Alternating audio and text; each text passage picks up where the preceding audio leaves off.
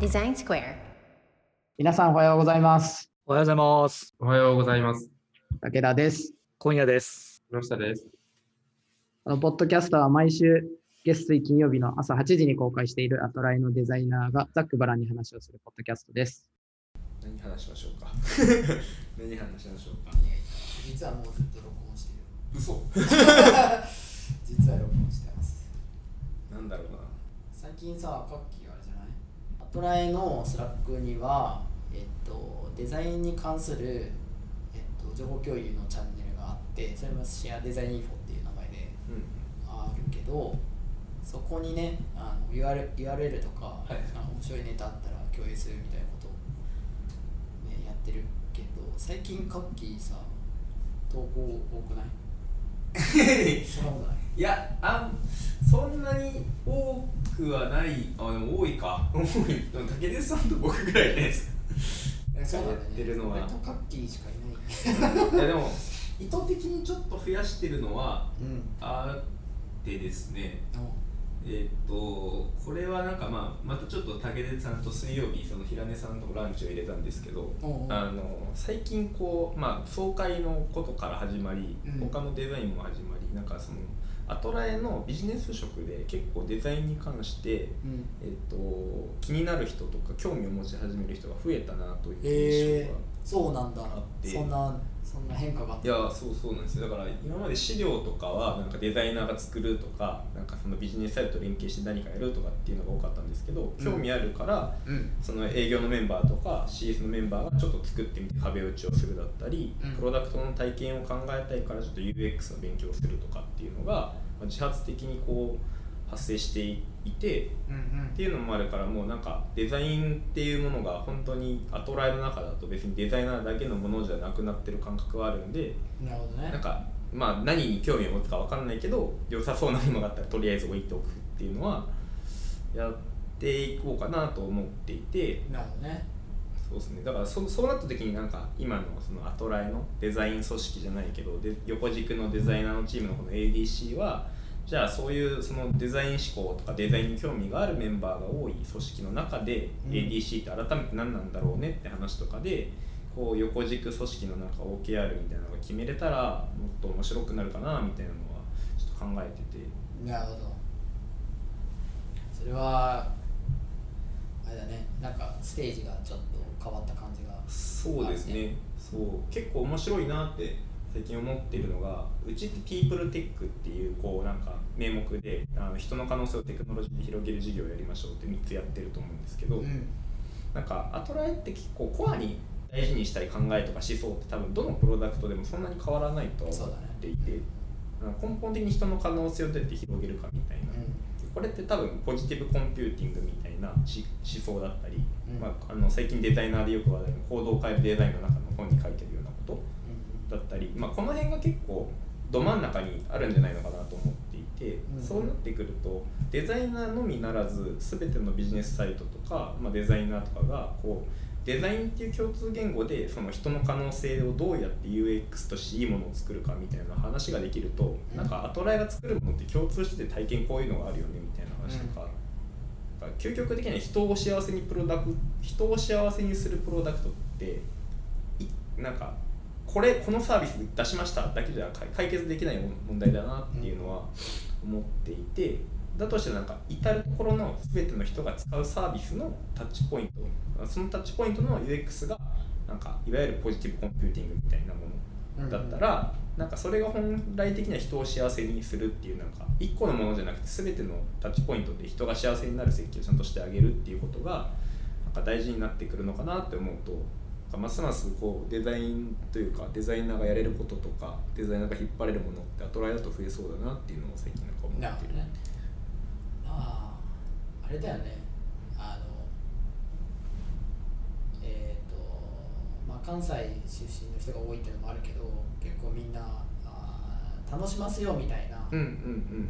確か姿勢が、に おもてなしというか楽しませようとか。そうあの普通に笑笑わせたいっていうのもあるかもしれないけど、普通にねそういう側面で、うんうん。えっと、人を楽しませる人を喜ばせるみたいなところをなんかナチュラルに、うんうんうん。普段から考えてたり普段からそういう行動をとってるっていう人がうん比較的多いなと思うし、別にまあ関西出身じゃない人も、うんうんうん。えっとおおもてなしじゃないけどうんうんうん。すごいそのし姿勢とそのマインドがすでにあるよね。はいはい。あ確かにそのなんかおもてなしとデザインじゃないけど なんかおもてなしってすごい大事だったりするじゃないですか、なんかよく僕誰だろう昔なんか誰かの先輩かななんかあのデザインの仕事デザイナーの一番簡単な仕事はさ飲み会の企画とかもあるよみたいな話をなんか,、うんうんうん。なんか誰かからされた記憶があって、うんまあ、結局確かに場作りその人のその瞬間の体験をどう良くするかっていう話なんでなんかそういうのが自然にできるとデザインっぽいんだろうなっていう。うん、そうだよね。まあそれもねだから UX デザインだからね。確かに。だから武出さんとかそのそれこそアトラエ来てそのデザイン思考とかなんか UX がなんか行き届いてるなって思うことってあるんですか？割とうちってなんかみんなこういうの企画するの好きだったりするじゃないですか。うん場作り的なやつとか。そうだねだからその相手のやっぱ感情とか気持ちみたいのを考えた上での、えー、と自分はどうするかみたいなのをはい考えてる人がやっぱ多いなと思うしそれは社内の中でもそうだし、えー、と対顧客うん。クライアントとか、だからどういうふうに伝えたら、まあ、分かりやすくなるかも含めた、うんうんえっと、プレプレゼンテーションとか、うん。そういうところもすごい気使ってるし設計してるし。だからなんかあんまりいつもねキノピーとかねうんアトライはデザイナーからするとイージーモードうんっていう話をうんしてるけど、ままさにその印象はあるかな。うんうんうん。確かになそう。そうですね。なんか答えがないものを作る答えがないものを前提に作ってるって認識があるから答えがないから僕はどう思うあなたはどう思うのっていうなんかここが常になんかデザインを作る時の議論みたいに生まれてるのはすごい特殊な環境ですよね。そうだね。いやこれできるの結構すごいですよね。うん。そうだね。だからデザイナーじゃなくてもなんか対話してるうん。とか、なんだろうブレイントラストみたいにうんうんフうん。ィードバックし合ってるっていう状況はうんうん。本当すごいなと思う。特に あの過去にいた広告代理店とかはやっぱ詰める文化だったんで、はいはい。激詰めされるみたいな、うんやっぱ社内でもそういう言葉が飛び交ってはいはいる感じだったから、またそういう環境とは違う本当違うなとうんうんうん思って、その辺がこう僕が経験した会社の中では違うかうんうん。うんうんそれってこうななんどういう前提があれば生まれるんですかね？そのいわゆる制作部隊とか制作系のとこだと生まれ、まあ、生まれるとこと生まれないところがあってでピクサーとかそれこそブレイントラストみたいな手法があって、その判断は作り手に任せるけどものに対してはもう妥協なくこう言うみたいな。ただなんかそれでこう議論とか対話をしてなんかいいものを作っていくみたいなプロセスって僕大事だとは思ってるんですけどなんか生まれやすい関係と生まれにくい関係ってあるじゃないですか、うん。何が差を分けてるんだろうなみたいな。うん。なんだろうね。僕僕がまさに、えっと、その詰める文化の会社から、あの UI のスタートアップの会社を経て、すごい変わって僕の中で変わらざるを得ないというか、まあ、そういうのになったのはやっぱあのシシンプルに自分が見てる視野の範囲でしか考えられてないっていうのは、やっぱどんどん突きつけられたのはすごいは発見だしえっと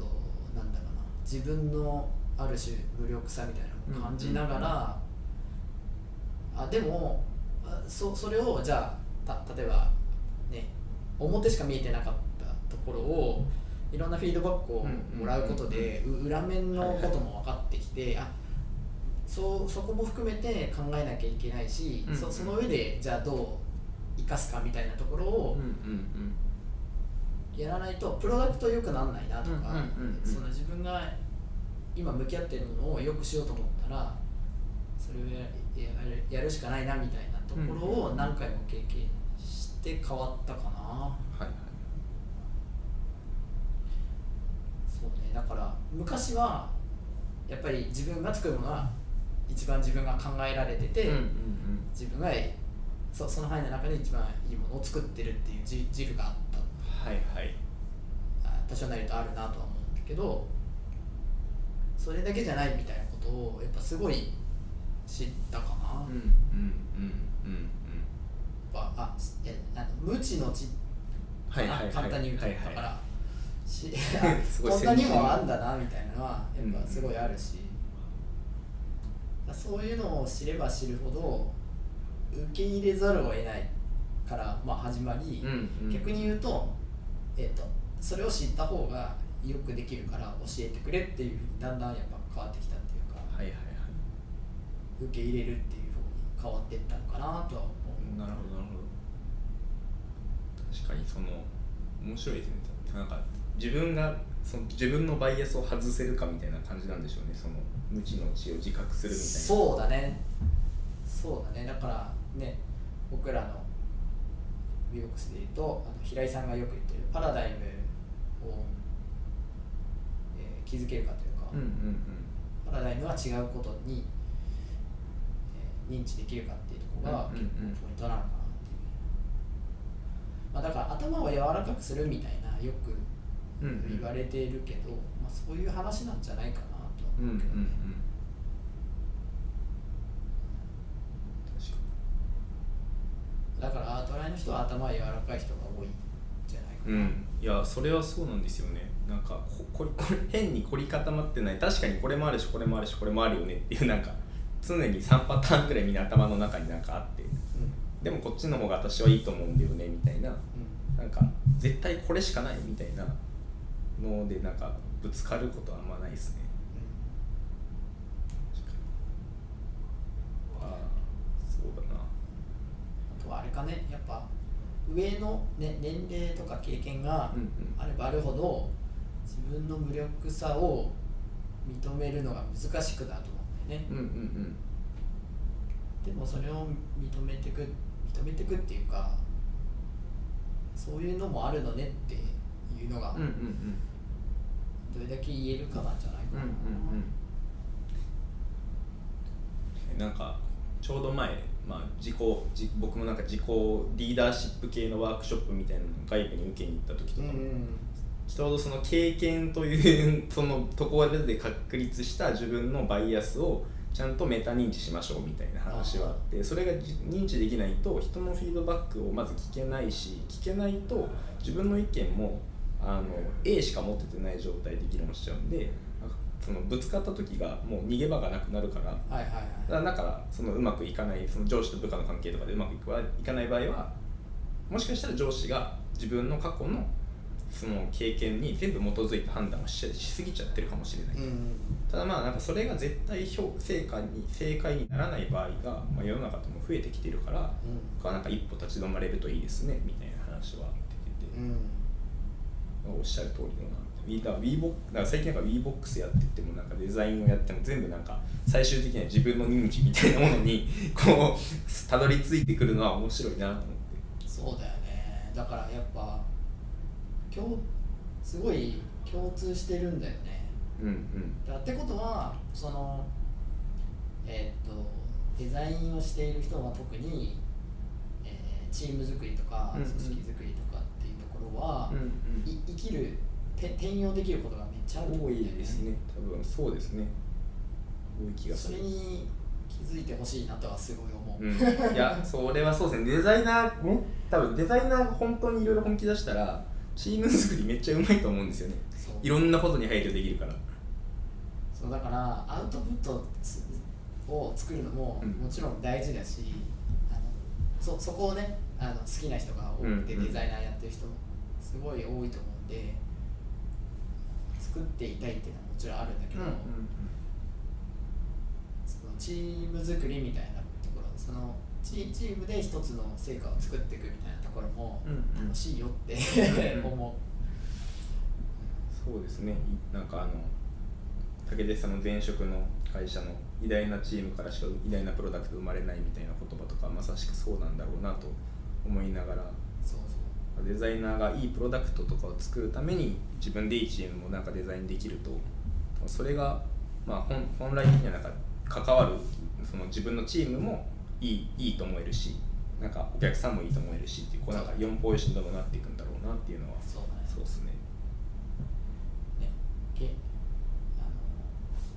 ピクサーもそうですね。結局ブレイントラストの話、うんうんうん。あの冒頭にやったけど。ピクサーもね結局チームであストーリー作ってるし、えっと映画もねあれ一人で作れるわけじゃないんで、うんうん。結局チームであのアウトプットも作ってるし、うんうんうん。って考えるとやっぱチームでやれるあアウトプットするうんうん。総合力というかそういうのもとてつとてつもなく大きいなと。うんうんそこにチャレンジする人はめっちゃ増えてほしいし働きたいですね。普通に人が欲しい。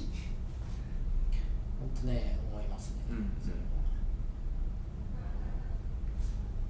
今日なんかねあの、えー、今夜さんはお休みで。お休みで。えーキノピーは声が出なくなっちゃった喉が 喉が喉が潰枯れててしまったと。いうことでいつものお二人がいなくてとあの急遽カッキーに入ってもらって二人でずっと喋るっていう。道筋のわからないトークを。しかもねテーマを決めずに ただ淡々と始めるという感じで。まあ、あとなんか話したいがままに本当に話してますけどそろそろちょっといい時間なんで今日のこの回は終わりにしたいなと思って。また次回ですね。ちょっとあの次回ちょっとねかあキキノピーが復活するのかわかんないですけど、うんうん あの